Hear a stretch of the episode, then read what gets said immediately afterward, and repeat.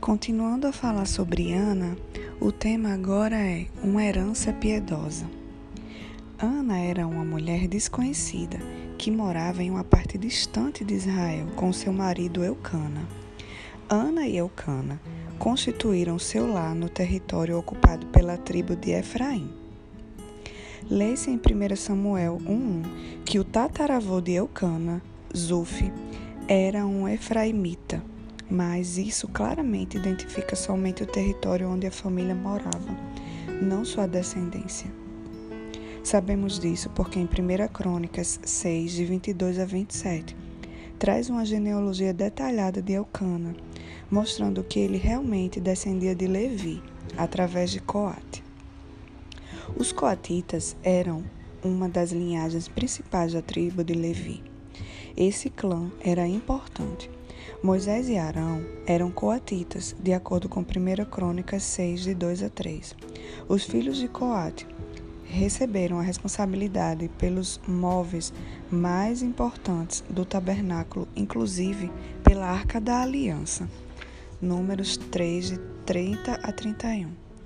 Quando Israel levantava o acampamento de um lugar para o outro no deserto, era o dever dos coatitas desmontar o lugar santíssimo e transportar a arca e todos os utensílios sagrados, seguindo um procedimento rigoroso. 4 de 4 a 16. Assim que Israel ocupou a terra prometida de forma permanente e o tabernáculo foi finalmente situado em Siló, os coatitas parecem ter se dedicado a outras funções sacerdotais, especialmente liderar a música, a oração e o louvor no tabernáculo. 1 Crônicas 6, de 33, 31 a 33. Por isso, um dos antepassados próximos de Eucana era conhecido como o músico Hermã, de acordo com o versículo 33. Os levitas eram a única tribo em Israel para a qual não foi repartido nenhum território próprio e independente, porque eram a tribo sacerdotal. E o próprio Senhor era a sua herança. Números 18, 20. Então, quando a terra de Israel foi dividida e distribuída de acordo com as outras doze tribos e foram espalhados por toda a nação, eles receberam lotes modestos de pastagens e campos para cultivar em cidades escolhidas de modo de todo Israel. Números 18 de 24 a 32. Ana fielmente viajava com Eucana para visitar o tabernáculo todo ano para adorar a Deus e oferecer um sacrifício.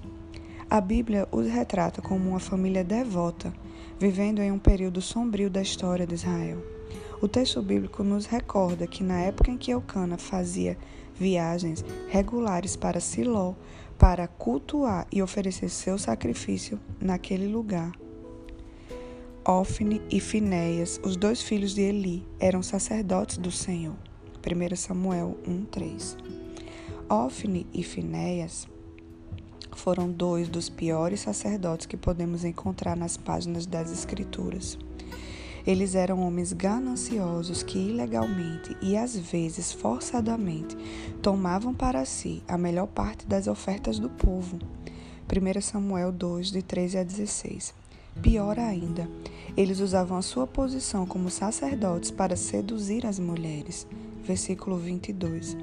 Eles tinham, na prática, transformado o tabernáculo em uma casa indecente e tinham formado uma espécie de máfia sacerdotal intimidando os adoradores e demonstrando desprezo pela lei de Deus de forma flagrante. O resultado óbvio era que o povo de Israel passou a odiar o ato de trazer suas ofertas para o Senhor. Versículo 17. Todo o povo de Israel sabia que Ofne e Finéias estavam fazendo, mas seu pai, Eli, só fez uma tentativa superficial de repreendê-los apesar dele ser o sumo sacerdote. Versículo 24. Com certeza, a manifestação visível da glória de Deus, que outrora residiu sobre a arca da aliança, já tinha se afastado. A própria arca passou a ter pouco valor para os israelitas. Ofne e Finéias a tratavam como um talismã. O pior momento foi quando eles a levaram à batalha contra os filisteus, achando que isso garantiria a vitória para Israel. Em vez disso, os filisteus derrotaram Israel completamente e capturaram a arca. A arca nunca mais voltou ao tabernáculo em Siló. Depois da sua recuperação dos filisteus, a arca permaneceu praticamente abandonada por cerca de 100 anos em uma casa particular em Kiriat Jearim, até que Davi a resgatou e a trouxe para Jerusalém, em preparação para o templo que Salomão construiria ali. A perda da arca, em 1 Samuel 4, de 10 a 11, aconteceu só uns poucos anos depois que Ana nos é apresentada nas Escrituras. 1, 2. Esse foi o momento culminante e definitivo naquela época relapsa. A propósito, naquela mesma batalha em que a arca foi capturada, Ofne e Finé foram mortos. Logo que recebeu a notícia, ele sofreu uma queda por causa do susto e veio a falecer. A esposa de Finéias deu à luz a uma criança logo depois, e ela a chamou de Icabode, que significa a glória se foi. 4 de 12 a 22.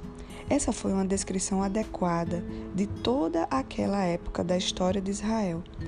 Foi de fato um tempo de grande escuridão espiritual.